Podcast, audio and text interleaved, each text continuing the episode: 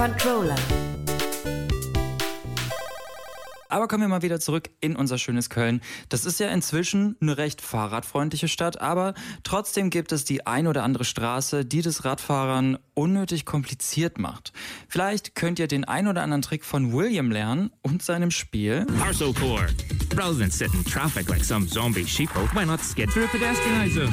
Encounter a perilous bone-crunching drop? Just hop onto a piece of masonry and effortlessly wall ride to the other side. Stairs slowing you down? Grind along railings to maintain your momentum. Looking to move up in the world? Use a curved surface to propel yourself to new heights. Hurtling towards a parked articulated vehicle that's blocking your way? Just slide under it.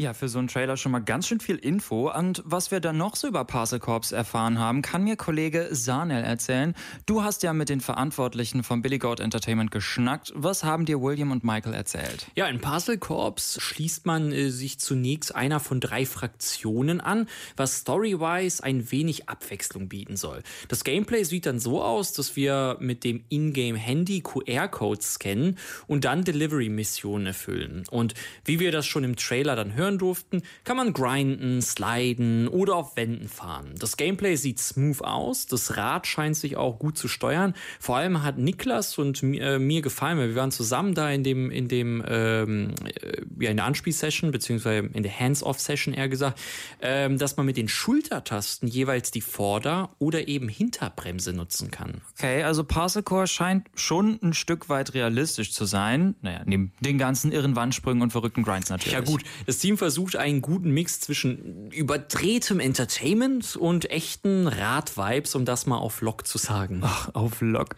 Das klingt schon, ja, es klingt trotzdem sehr, sehr cool. Und Fahrradspiele gibt es jetzt auch nicht so wie Sand am Meer. Wie kam Billy Goat Entertainment überhaupt auf die Idee, so ein Spiel zu machen? Ja, Kai, das habe ich mich auch gefragt gehabt und das war Williams Antwort dann. Michael, why are we doing a bike game like this? I mean, like, are, are they uh, are they commercially viable?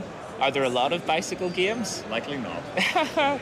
is this? Uh, I think that uh, we've seen a real opening in the market. We thought nobody is doing bicycle games. Well, obviously, there are some bicycle games, but uh, you know they're not as prevalent as uh, other forms of uh, you know uh, types of types of games. And we thought, yeah, they're bound to be incredibly lucrative.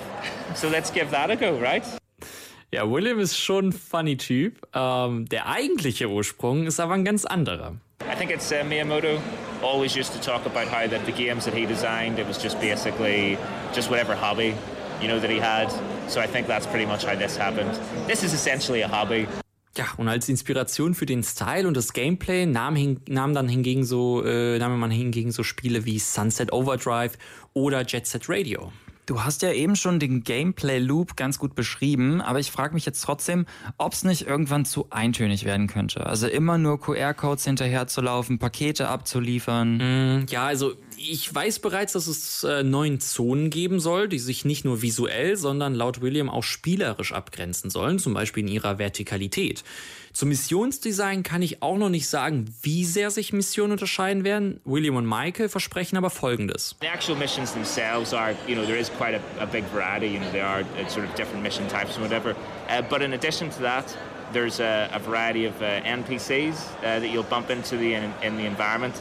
And uh, by doing you know requests and like missions and stuff for them yeah you'll unlock different game modes. It's obviously important that you learn the maps to get the most out of those modes. And so you know giving you reasons to explore the, sp the spaces and find new lines is you know quite an important part of the game generally.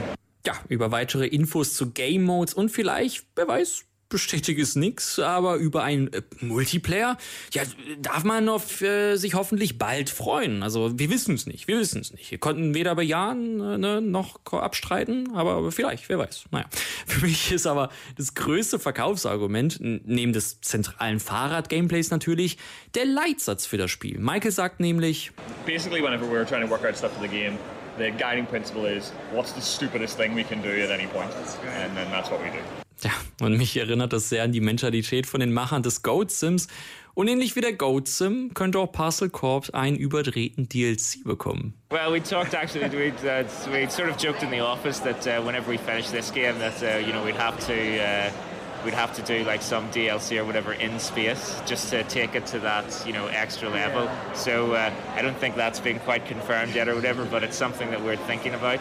Ja, so einen überdrehten Quatsch, das wünsche ich mir. Ich habe auf jeden Fall sehr, sehr Bock auf Parcel Corps. Ja, das glaube ich dir. Und das Interview scheint auch sehr viel Spaß gemacht zu haben. Mm. Parcel Corps behalten wir alle mal im Hinterkopf. Da könnte irgendwann ein echt cooles Game auf uns zukommen. www.kölncampus.com www